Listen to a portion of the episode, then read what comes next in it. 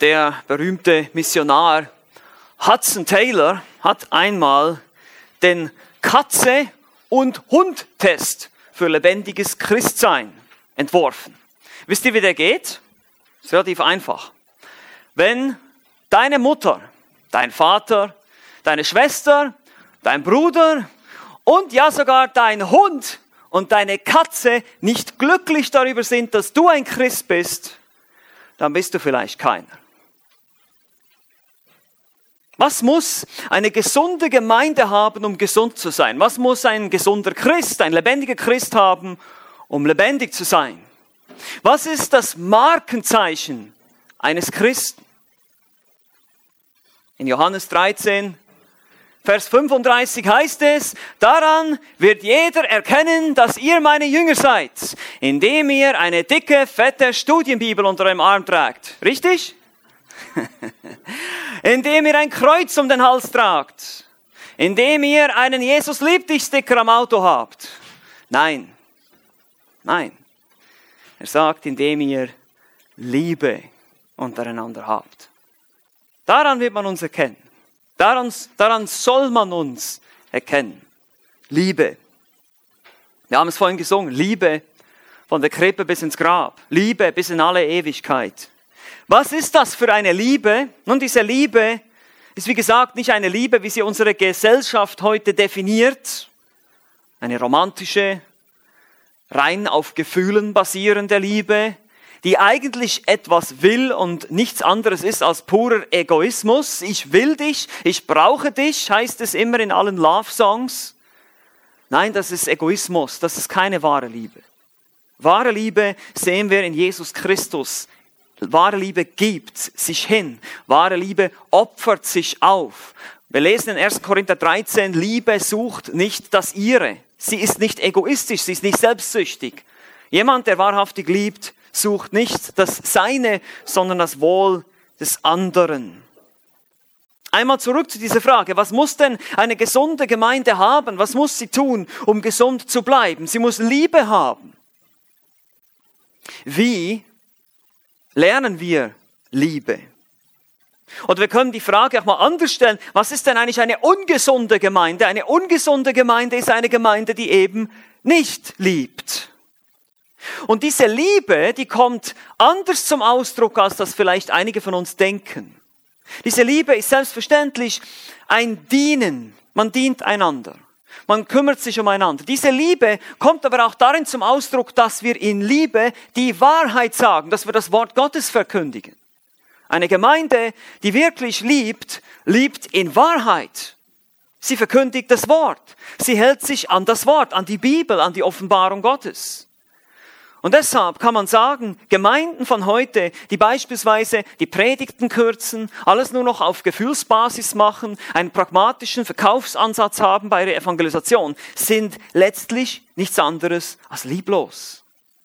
Es ist lieblos.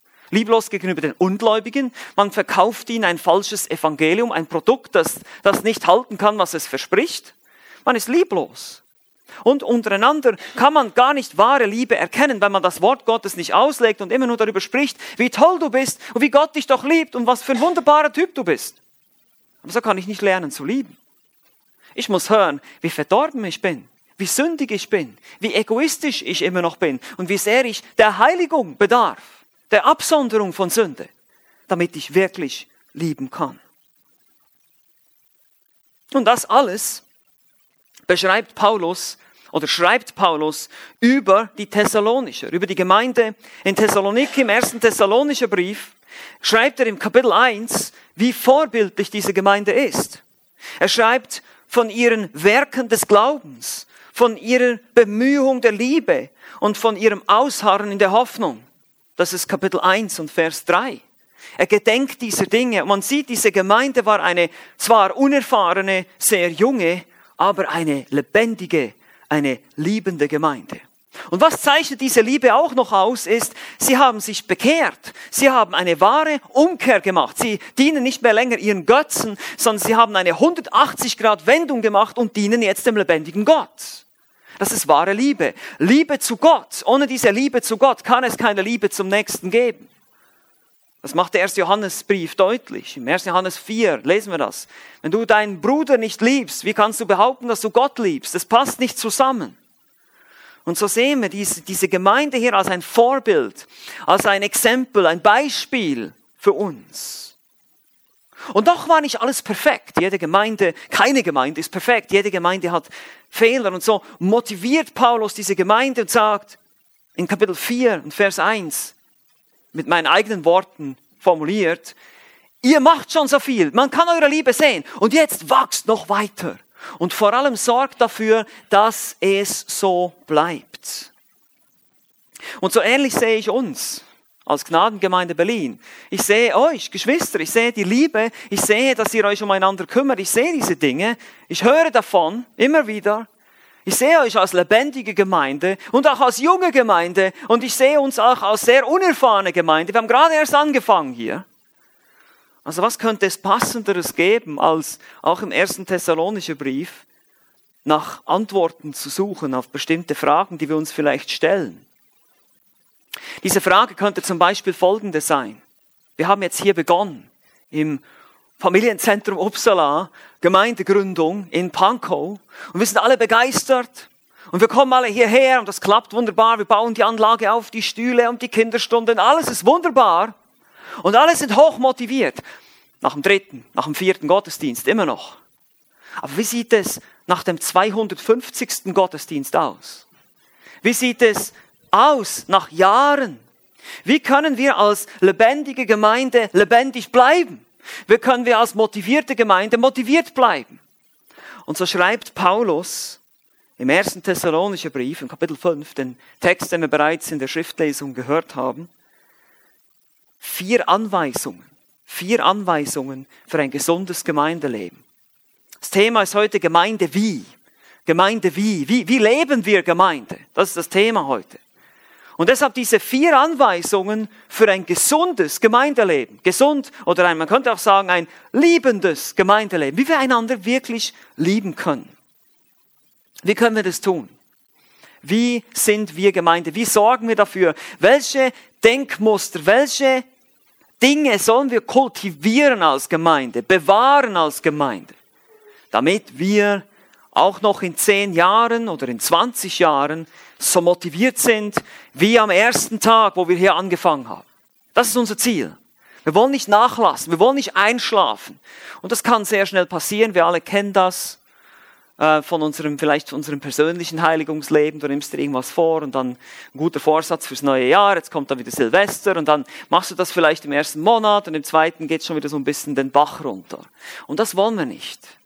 Und Paulus macht das hier. Er gibt im Kapitel 5, nachdem er ihre Endzeitlehre korrigiert hat und verschiedene Dinge in Ordnung gebracht hat und sie auch motiviert hat, gibt er ihnen ganz praktische, einfache, aber deutliche Anweisungen wie sie als Gemeinde, weil Paulus war nicht lange dort, er konnte diese Leute nicht lange belehren, er war ungefähr nur, soweit ich weiß, ungefähr drei Monate dort, er musste fliehen, also er hat nicht viel Zeit gehabt und musste diese Leute da so ein bisschen sich selbst überlassen und deshalb muss er ihnen diese Anweisungen geben, wie könnt ihr jetzt weitermachen?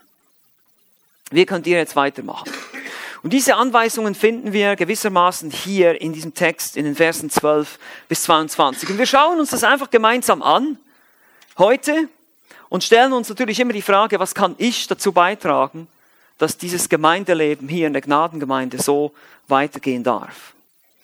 Also was sind die vier Anweisungen? Erstens, die erste Anweisung ist, ehrt eure Leiter. Vers 12 und 13. Wir bitten euch aber, ihr Brüder, dass ihr diejenigen anerkennt, die an euch arbeiten und euch im Herrn vorstehen und euch zurechtweisen und dass ihr sie umso mehr in Liebe achtet, um ihres Werkes willen, lebt im Frieden miteinander. Hier geht es um die Beziehung zu den Ältesten, zu den Leitern der Gemeinde. Hierzu sage ich jetzt noch nicht viel, ähm, weil das werden wir nächstes Mal noch anschauen, in der nächsten Predigt. Wichtig hier ist einfach zu verstehen, eine Gemeinde soll ihre Leiter ehren, das heißt, sich ihnen unterordnen. Hebräer 13, Vers 17. Hebräer 13, Vers 17.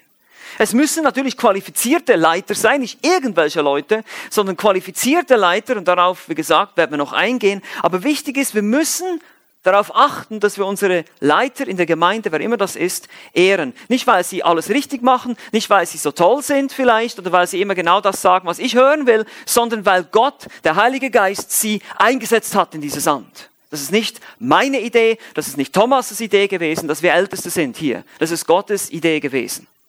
Das ist ganz wichtig, das zu verstehen. Wir haben uns nicht selbst ausgesucht, Älteste zu sein. Wir haben uns nicht selber eingesetzt, sondern der Geist hat uns bestätigt und wir wurden von anderen Ältesten in dieses Amt eingesetzt. Wir wurden bestätigt vom Geist Gottes. Und deshalb ist es wichtig, dass wir das verstehen. Ehrt eure Leiter. Das ist gewissermaßen das Vitamin L, ja, Vitamin L wie Leiter. Wir gucken uns jetzt vier Vitamine an, ja, für die Gemeinde, für dieses Wachstum, wie wir gesund bleiben. Ihr wisst, wie das ist, wenn man im Winter gesund bleibt, muss man Vitamin C schlucken und so weiter für den Körper und Vitamin D und wie die alle heißen. Und das ist jetzt Vitamin L. Der zweite, der zweite Punkt ist Vitamin K. Kümmert euch umeinander, okay? Kümmert euch umeinander. Das ist die Verse 14 und 15. Wir ermahnen euch, Brüder, verwarnt die Unordentlichen, tröstet die Kleinmütigen, nehmt euch der Schwachen an, seid langmütig gegen jedermann. Seht darauf, dass niemand Böses mit Bösem vergilt, sondern trachtet alle Zeit nach dem Guten, sowohl untereinander als auch gegenüber jedermann. Nun, im Wesentlichen sagt er hier oder beschreibt er hier gesunde Jüngerschaft oder Seelsorge in der Gemeinde. Es gibt nicht eine einer passt für alle Methode in der Gemeinde. Es gibt verschiedene Gruppen, verschiedene Bedürfnisse von Gläubigen, die Bedürfnisse haben und je nachdem, was einer für ein Problem hat, muss man es anders behandeln. Seht ihr das? Hier heißt es zum Beispiel, verwarnt die Unordentlichen. Das sind die Ataktos. Das ist ein militärischer Begriff, die aus der Reihe tanzen, die sich nicht unterordnen, die rebellisch sind, die muss man zurechtweisen, Theo. Man muss ihn ins Gedächtnis rufen, wer Gott ist, wer sie sind, wer die Leiter sind vielleicht und so weiter und so fort. Hier gibt es verschiedene Formen. Es gibt Leute, die kommen in die Gemeinde. Das sind irgendwelche Besserwisser, die sich ihre eigene Theologie zusammengebaut haben. Das Gefühl haben, sie kommen hier rein und können einfach alle anderen belehren. Ich bin jetzt hier euer neuer Leiter. Aber es gibt auch Leute, die sonst in einer anderen Art und Weise aus der Reihe tanzen. Einfach sich irgendwie nicht einfügen wollen, nicht dabei sein wollen oder so irgendwas Spezielles, Besonderes sein wollen. Das ist auch unser heutiger Individualismus. Ah, ich habe meine eigene Meinung. Nicht, dass ihr die nicht haben dürft, aber einfach so dieses, das ist dann so ausgeprägt perfekt. Sie wollen sich nicht einordnen, sie wollen sich nicht anpassen, nirgends irgendwie mal was akzeptieren, was vielleicht die Leitung jetzt anders entschieden hat, als sie das entscheiden würden. Und solche Leute soll man zurechtweisen. Dann heißt es hier aber auch, tröstet die Kleinmütigen. Das ist eine ganz andere Kategorie. Das wäre schlimm, wenn man diese Leute hier zurechtweisen würde, korrigieren würde. Das sind die übermäßig Besorgten, wörtlich die Kleinseligen. Ihnen muss man Hoffnung machen. Diese Leute muss man ermutigen. Die brauchen Trost, um wieder auf die Beine zu kommen. Sie sind vielleicht niedergeschlagen aus irgendeinem Grund. Vielleicht gab es einen Schicksalsschlag in der Familie. Vielleicht gab es irgendwelche anderen Dinge in ihrem Leben. Und so wäre es falsch, sie zurechtzuweisen. Sie brauchen Trost. Sie brauchen Ermutigung. Genauso wie die nächste Gruppe hier, die Schwachen werden sie genannt. Das sind wahrscheinlich im Glauben Schwache. Wir sollen uns ihrer annehmen. Nehmt an, antecho, eigentlich festhalten, anhalten, sie aufrechthalten, sie mittragen, mitziehen, aushelfen. Das ist die Idee hier. Also auch hier ist eher Ermutigung als Ermahnung von Nöten. Und dann natürlich, seid langmütig gegenüber jedermann. Das ist ganz, ganz wichtig. Wir alle brauchen Zeit. Makrothumeo lang im Zorn oder lang bis zum Zorn. Man, es, es dauert lange, bis man zornig wird, ist die Idee von diesem griechischen Verb hier. Und wir sollen langmütig sein in dieser Art und Weise. Wir sollen nicht erwarten, dass geistliches Wachstum von heute auf morgen geschieht. Ja, da muss geistliches Wachstum sein, natürlich, aber wir wollen nicht die Geduld verlieren. Jetzt habe ich dir das schon zweimal gesagt. Warum begreifst du das nicht? Nun ja, wie oft begreife ich Dinge nicht, die mir meine Frau dreimal sagen muss. Ah, ist so. Passiert. Wir brauchen alle Langmut und auch den Hang zur Rache müssen wir hinter uns lassen. Deshalb schreibt er in Vers 15, dass niemand Böses mit Bösem vergelten soll. Ja, der hat mir das angetan und dann wird man bitter und man, man, trägt einander Dinge nach und so entsteht Geschwätz in der Gemeinde. Das ist der Tod, das ist das Gift für die Gemeinde, solche Dinge. und müssen uns sehr hüten davor, dass wir nicht bitter werden gegeneinander. Weil wir alle stinken nach Sünde, okay? Wir alle werden gegeneinander sündigen, irgendeinmal. Und wir sind alle darauf angewiesen, dass wir einander vergeben, dass wir eine vergebende Haltung haben. Dass wir nicht eben einander das heimzahlen mit derselben Münze, sondern dass ich sage, bei kleineren Dingen kann ich sagen, ich lasse es gehen. Ich lasse es gehen, es ist okay. Der hat einen schlechten Tag, hat mich jetzt vielleicht mal ein bisschen angeschnauzt, war vielleicht nicht so freundlich. Ist nicht schlimm, ich vergebe ihm. Hab diese Haltung von der Vergebung. Wenn es natürlich gröbere Dinge sind oder Muster, dann muss man es ansprechen. Wir haben letztes Mal schon über die Gemeindezucht gesprochen. Das ist wichtig, dass man die Dinge auch anspricht, bespricht und dann wieder bereinigt. Aber alles in Langmut und Liebe und ohne eben diese Vergeltung anzustreben, sondern vielmehr den anderen wieder zurechtzubringen, den anderen zurückzuholen auf diesen gesunden Weg. Also kümmert euch umeinander, ist die Zusammenfassung. Kümmern heißt eben auch, dass man unordentliche Menschen zurechtweist. Dass man Menschen korrigiert, dass man andere ermutigt und andere tröstet und andere aufrecht hält und das immer geduldig miteinander macht.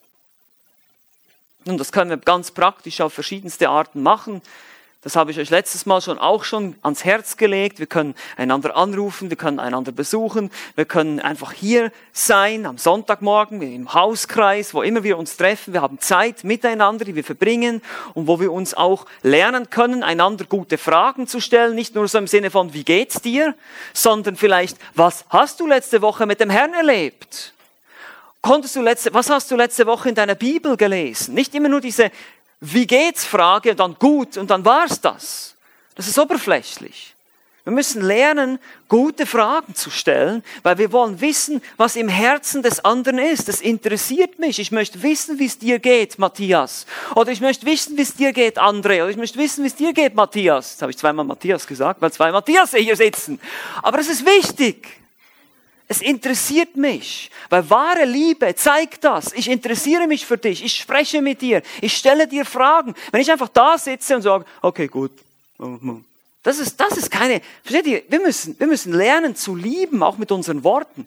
Natürlich müssen wir aufpassen, dass wir nicht zu viel reden und, und irgendwie eben übereinander schwätzen, sondern lieber miteinander reden.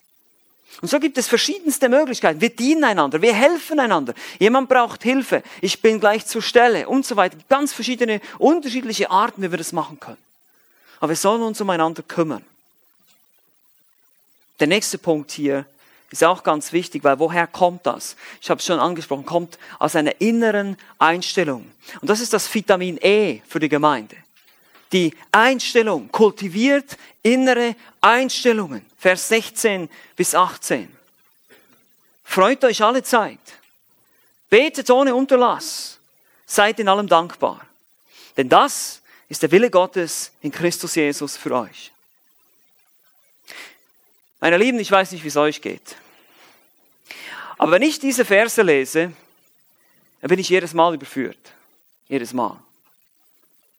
Ich glaube, es gibt kaum, es gibt sicher noch überführende Stellen in der Bibel, aber das ist eine sehr überführende Stelle. Gerade für uns, gerade hier in der Ostberliner Kultur, in der deutschen Kultur, eine sehr überführende Stelle. Denn was ist hier die Idee? Wie schon gesagt, kultiviert innere Einstellungen, pflegt, hegt und pflegt innere Einstellungen in der Gemeinde innere Einstellungen in unseren Herzen.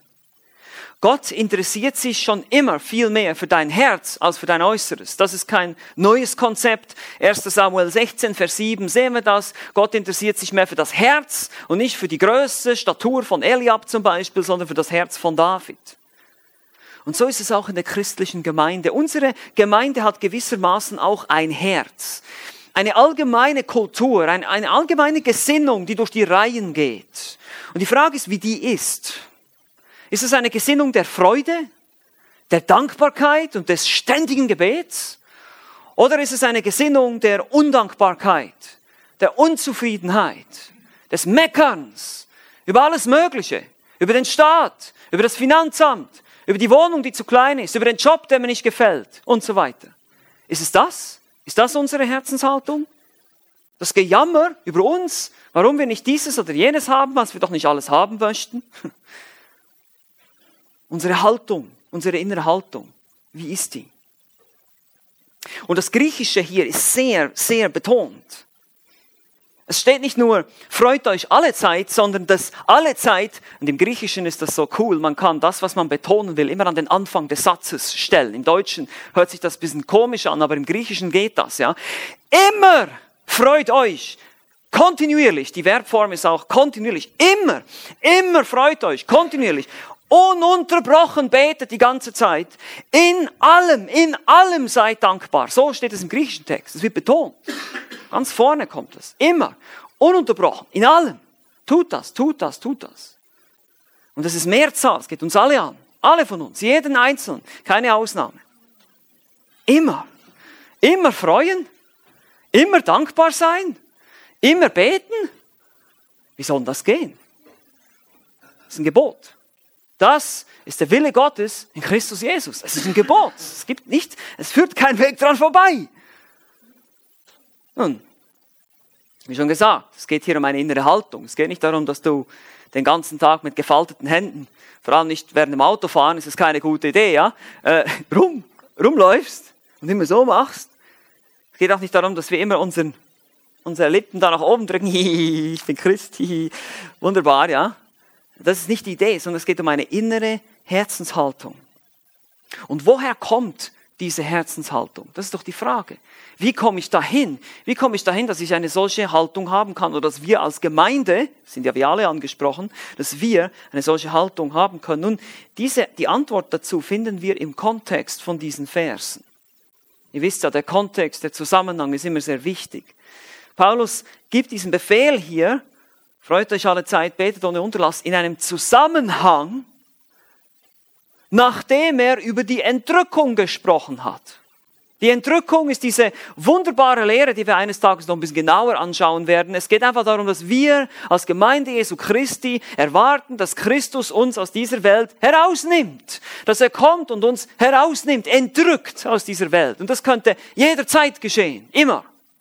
Und diese Entrückungslehre, die ihr in Kapitel 4 findet, in Versen 13 bis 18, im Vers 18 heißt es dann, so ermuntert euch nun einander mit diesen Worten.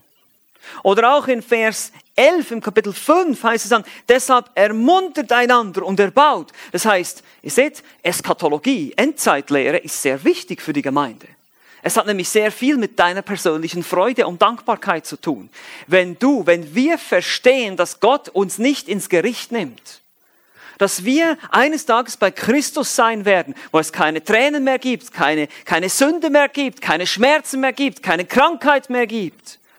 Dass wir da bei ihm sein werden, dass er uns verschont, wenn wir uns bewusst sind, was wir eigentlich verdienen. Die ewige Hölle verdienen wir. Alle, jeder von uns. Wenn ich das wirklich verstehe, dann gibt es nur eine, aber nur eine vernünftige, logische Reaktion. Dankbarkeit, Gebet und Freude, oder nicht? Was, soll, was sollte anderes daraus kommen? Amen, ja. Was sollte anderes daraus kommen als uns? Und ich weiß, dass es nicht immer so ist. Ich weiß das aus meiner Erfahrung. Ihr wisst das sicher aus eurer Erfahrung.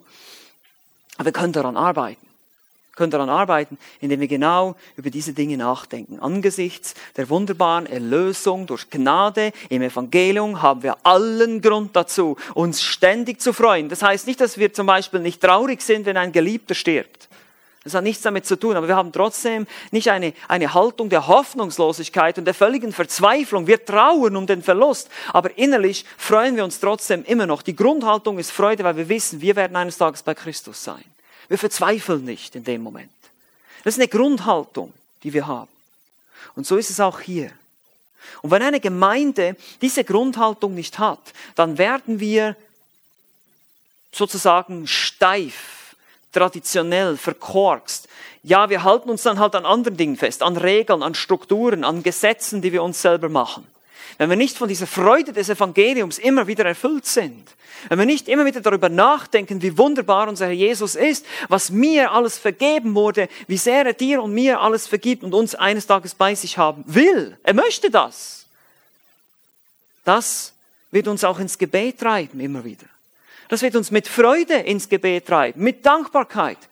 Ich werde gar nicht mehr so darüber nachdenken, ja, okay, mein Alltag und diese Probleme hier und das passt mir nicht und so. Ich werde mich gar nicht mehr so fokussieren auf diese Dinge. weil es etwas viel Wichtigeres gibt. Etwas, was all diese Umstände hier völlig bei weitem übertrifft. Und das ist eine Freude, die nicht mehr von Umständen abhängig ist. Das ist eine, eine Freude und eine Dankbarkeit, die nicht mehr von unseren Umständen abhängig ist. Meine Lieben, das ist wahre Freiheit. Jesus hat deshalb gesagt, wenn ihr die Wahrheit erkennt, seid ihr frei. Die Wahrheit ist, ich komme nicht ins Gericht. Die Wahrheit ist, dieses Leben hier ist nur temporär. Die Wahrheit ist, was hier eigentlich alles geschieht in meinem Alltag, ist nicht essentiell. Es ist nicht so wichtig wie das, was in der Zukunft sein wird. Aber diese Wahrheit, die müssen wir uns immer wieder gegenseitig zusprechen. Deshalb ermuntert einander, heißt es hier im Thessalonischen Brief, mit diesen Wahrheiten, mit dieser klaren Hoffnung, die wir haben auf die Entrückung. Es gibt Hoffnung. Und deshalb wollen wir eine solche innere Einstellung pflegen als Gemeinde. Wir wollen das Gebet pflegen. Und zwar wichtig ist das Gebet nicht nur hier als Gemeinde oder als Hauskreis, sondern in deinem persönlichen Leben. Die Frage ist immer wieder, betest du? Betest du zum Herrn? Nutzt du jede freie Minute, um zu beten? Wenn du eben in deinem Auto sitzt, musst du eben nicht die Hände falten und die Augen schließen. Du kannst auch so beten, mit offenen Augen. Das ist okay. Wir können jederzeit zum Thron der Gnade kommen, haben wir letztes Mal gelernt, im Hebräerbrief. Jederzeit können wir kommen. Wie oft nutze ich das? Freue ich mich? Freue ich mich nicht über die Umstände, ja, manchmal gibt es Dinge, über die wir uns nicht freuen, aber freue ich mich grundsätzlich. Was ist die Quelle deiner Freude? Frag dich mal diese Frage. Warum stehst du morgens auf? Was kriegt dich morgen aus dem Bett? Ist es das coole Essen, das ich gleich habe? Oder heute, oh, am Wochenende haben wir das und das los und dieses, dieses Event? Oder, oh, dieses tolle, diese tolle Film, den ich mir anschauen will heute Abend, ist es das, was dich motiviert? Oder ist es Christus? Das ist eine gute Frage.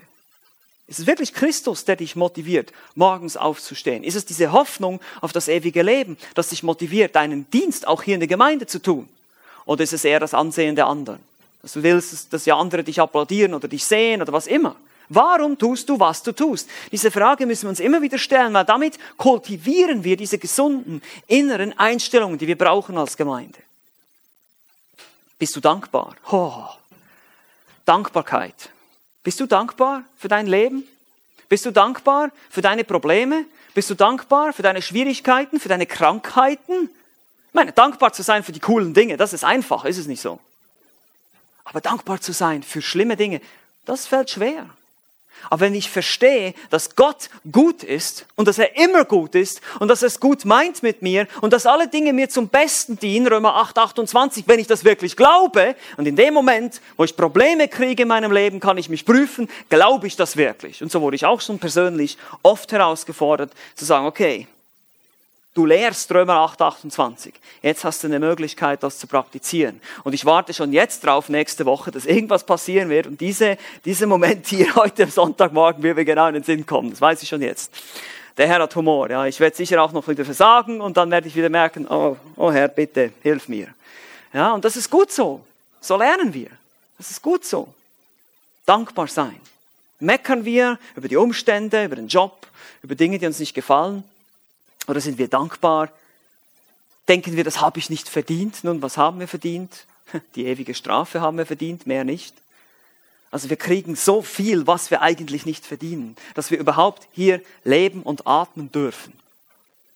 Stelle euch mal eine andere Frage. Wer von euch ist heute Morgen aufgestanden und hat nicht gefrühstückt? Ohne das freiwillig zu tun natürlich, wenn ihr irgendwie auf Diät seid oder so, sondern weil ihr nichts hattet, weil nichts im Kühlschrank ist. Jetzt geht auch seine Hand runter hier.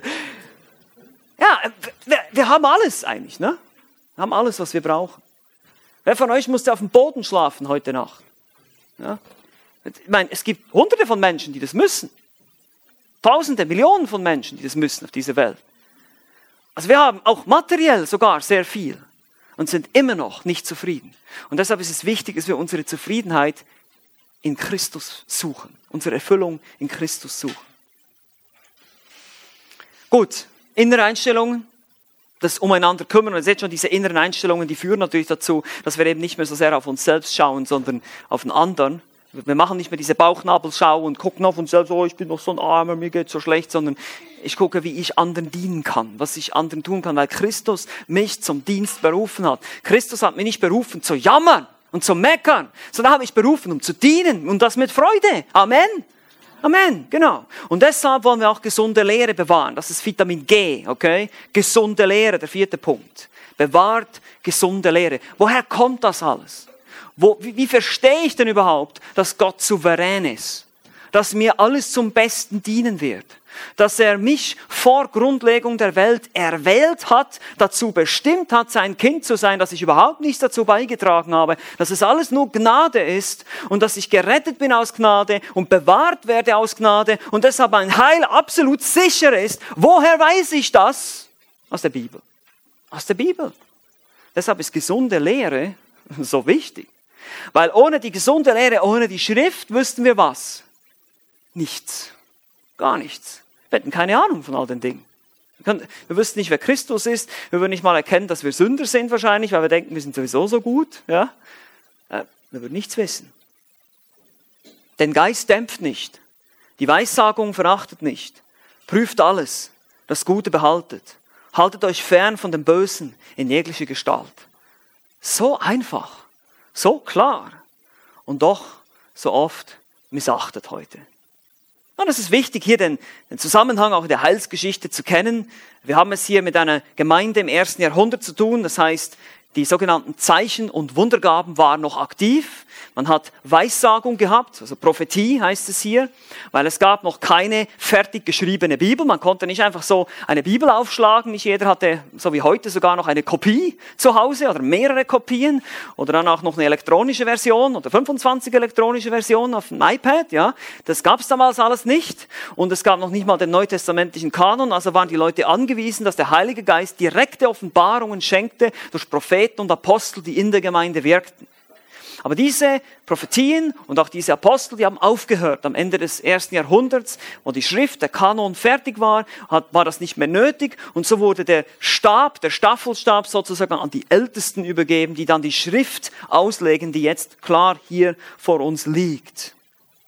Aber wir können die Prophetie, das Wort Propheteia ist letztlich in der Bedeutung die, das Aussprechen einer Botschaft von Gott. Und das machen wir heute noch. Auch wenn wir nicht mehr direkte Offenbarungen empfangen, so reden wir und sprechen wir das Wort Gottes. Immer noch. Und so können wir diese, diese Stelle hier auch auf uns anwenden, auch wenn es bei uns keine prophetischen Gaben gibt, so haben wir doch das Wort Gottes, das wir verkündigen. Und das hat denselben Effekt. Und wir sollen den Geist nicht dämpfen, heißt es hier. Nicht auslöschen, wörtlich, wie so ein Feuer, das man auslöscht. Wir können also als, als Gemeinde können wir das Wirken des Heiligen Geistes unterdrücken. Das können wir. Wir können ihn betrüben, wir können ihn dämpfen. Betrüben heißt es in Epheser 4. Und das machen wir natürlich durch unsere Sünde und Fleischlichkeit, können wir das Wirken des Geistes unterdrücken. Ich habe mal gehört, jemand hat mal gesagt, der Heilige Geist ist ein Gentleman, ja. Der, der, der drängt sich uns nicht auf und drückt uns nieder, sondern er, er kommt ganz sanft an unsere Seiten, erinnert uns an die Dinge, die wir eigentlich tun wollen als Christen, schenkt uns ein schlechtes Gewissen, aber wir können das auch mal wegdrücken. Ah, nee, will jetzt nicht auf mein Gewissen hören, ja? Das kennt ihr vielleicht, diesen Kampf. Ich habe keine Ahnung, wovon ich spreche, ne? Doch, ihr wisst das. Äh, dieser innere Kampf, und dann merken wir, wenn wir wieder zum Wort gehen, wie wir plötzlich merken, oh, das ist das Richtige, das will ich tun. Dann tun wir Buße und kommen zurück zum Herrn. Und so wollen wir den Geist nicht dämpfen. Aber wenn wir als Gemeinde, jetzt müsst ihr gut aufpassen, wenn wir als Gemeinde den Geist nicht dämpfen wollen, dann müssen wir das in erster Linie so tun, dass wir ihn zu uns reden lassen. Wir müssen den Geist zu uns reden lassen. Deshalb Weissagung verachtet nicht. Verachte nicht die Verkündigung der Botschaft von Gott. Verachte nicht die Auslegung der Schrift. Verachte nicht systematische Theologie. Das ist die Art und Weise, wie du, wie ich den Geist dämpfen können als Gemeinde. Und ihr seht jetzt schon, was die Implikation davon ist. Wie viele Gemeinden heute weichen genau davon ab. Sie weichen von einer systematischen Auslegung der Bibel ab. Man darf über alles predigen, aber nur nicht über 20 Minuten. Man darf, man darf nicht die harten Themen anpacken. Erwählung, Sünde, Hölle, Himmel. Darf man nicht drüber sprechen. Man könnte ja jemanden verletzen. Wisst ihr, was wir damit machen? Wir dämpfen den Geist. Wir verachten die Weissagung. Weil wer hat dieses Buch inspiriert? Wer ist der Autor? Es ist der Heilige Geist. Und wenn ich dieses Buch verstümmle und mir einfach rausnehme, was mir nicht passt, dann dämpfe ich den Geist. Es ist interessant. Es ist interessant, gerade in den Kreisen, wo der Heilige Geist dermaßen betont wird, ja, wir haben den Heiligen Geist und das heißt es dann manchmal bei uns auch, ja, ihr habt noch nicht, ihr müsst noch den Heiligen Geist ein bisschen mehr Raum geben. Und ich denke mal, ihr seid, ihr liegt so falsch damit. Und ich meine das aus einem ehrlichen Herzen, nicht aus einem ähm, arroganten oder überheblichen. Ich meine, ihr seid, ihr liegt so falsch, ihr charismatischen Freunde. Wirklich, ihr liegt so falsch. Das ist so schade. Ihr, der, ihr dämpft den Geist. Ihr dämpft den Geist mit euren Gefühlen und Erfahrungen. Ihr schmeißt das Wort Gottes praktisch in die Ecke und hört nicht auf die gesunde Lehre. Das ist so schade, so traurig. Und das wollen wir nicht tun. Wir wollen nicht das Wort Gottes verlassen. Aber auch die Liberalen, die das Wort Gottes auseinanderpflücken sagen, ja, Jesus ist nicht wirklich auf dem Wasser gelaufen, Wunder gibt es nicht, bla bla bla bla. All das dämpft den Geist und verachtet die Weissagung. Und deshalb schreibt Paulus weiter in Vers 21, prüft alles, das Gute behaltet. Und haltet euch fern von dem Bösen in jeglicher Gestalt jeglicher Form, in jeglicher Klasse, in jeglicher Form, in jeglicher Idee. Haltet euch fern von dem, äh, von dem Bösen. Prüft. Dokimazo. Ein Wort, wie Metall geprüft wird auf seine Echtheit. Prüft. Prüft. Und dann das Gute behaltet. Katecho, haltet fest, davon haben wir das Wort Katechismus übrigens, ja. Katecho, wir wollen was festhalten in unserem Gedächtnis. Deshalb sind Katechismen oder systematische Theologie wichtig. Wir wollen Grundsätze im Kopf haben und Theologie kennen und wissen und unsere Bibel verstehen. Und von jeder Art, von jedem Wesen des Bösen, Eidos, von jeder Form und Gestalt, auch wenn es in christlicher Gestalt daherkommt, wollen wir uns fernhalten. Das ist nicht einfach heute. Das ist verwirrend heute. Und die einzige Richtschnur, die wir haben als Gemeinde, ist und bleibt das Wort Gottes. Wir bewahren gesunde Lehre. Wir verachten die Predigt nicht. Ja, ich weiß, ich weiß, es ist manchmal anstrengend, hier zu sitzen und nicht einzuschlafen. Es ist vielleicht anstrengend, sich Notizen zu machen, aber glaubt mir, dieses immer wieder unter dem Wort Gottes sein, diese Wahrheiten immer und immer und immer wieder zu hören, wird euch verändern. Das ist das, was uns verändert. Das Wort Gottes ist lebendig und wirksam. Das Wort Gottes verändert uns. Nicht unsere schlauen Sprüche, nicht unsere Lebensweisheit, nicht unser eigener Verstand. Verlasse dich nicht auf deinen Verstand, heißt es in Sprüche 3, sondern verlasse dich nur auf das Wort des Herrn. Bleib beim Wort des Herrn. Auf seiner Offenbarung. Und deshalb ist die Theorie und die Theologie nicht langweilig, sondern lebenswichtig für uns. Es ist wichtig. Und wir wollen nicht nur ein paar nette Geschichten und Erfahrungen hier austauschen, wir wollen wirklich die Bibel öffnen und über das Wort sprechen. Und wenn jemand, es gibt Gemeindekreisen, wo man sagt, naja, man muss sich nicht auf eine Predigt vorbereiten. Wir kommen dann dahin und lassen uns vom Geist leiden. Ja? Das ist geistliche Faulheit. Man will einfach kein Studium machen. Man will nicht die Exegese machen. Man will nicht Griechisch und Hebräisch lernen. Das ist Faulheit. Tut mir leid. Wir können nicht einfach erwarten, dass der Geist Gottes mir jetzt eine persönliche Offenbarung gibt. Das ist sowas von arrogant und egoistisch heute. Aber das ist typisch für den heutigen Individualismus. Gott muss persönlich zu mir reden. Nein, das tut er nicht mehr. Er hat sein Wort geoffenbart. Es ist vollkommen. Er wird nicht mehr sagen als nötig. Gott verschwendet keine Worte. Er sagt alles, was er sagen will, das hat er gesagt und das reicht. Und das reicht aus für dein geistliches Leben. Alles, was in diesem Buch steht, reicht aus. 2. Petrus 1, Vers 3. Es reicht aus zur Gottseligkeit. Und man prüft auch nicht mehr heute. Man testet nicht mehr. Sobald mal irgendeine eine kritische Bemerkung kommt, heute heißt es, du hast einen Richtgeist. Richtet nicht, damit du nicht gerichtet wirst, ja? Matthäus 7. Völlig aus dem Kontext gerissen. Total missbraucht diese Stelle. Schrecklich. Traurig, wiederum traurig, den Geist gedämpft. Eine Stimme, die vielleicht wirklich gehört werden müsste. Ein, ein Menschen, der sagt, Leute, was ihr hier macht, das steht nicht in der Bibel. Äh, denkt doch mal darüber nach. Prüft es doch wenigstens. Prüft euch selbst. Und nicht einfach so, ach, du hast einen Richtgeist, ah, lass uns in Ruhe. Wer ein weißes Herz hat, nimmt Gebote an. Aber ein Narrenmund, der kommt zu Fall, heißt es in Sprüche 10, Vers 8. Wir wollen erkennen, wir wollen testen. Ich weiß nicht, ob ich dieses Wort hier sagen soll. Wir sind ja unter uns. Wir wollen diskriminieren, okay? Diskriminieren heißt unterscheiden.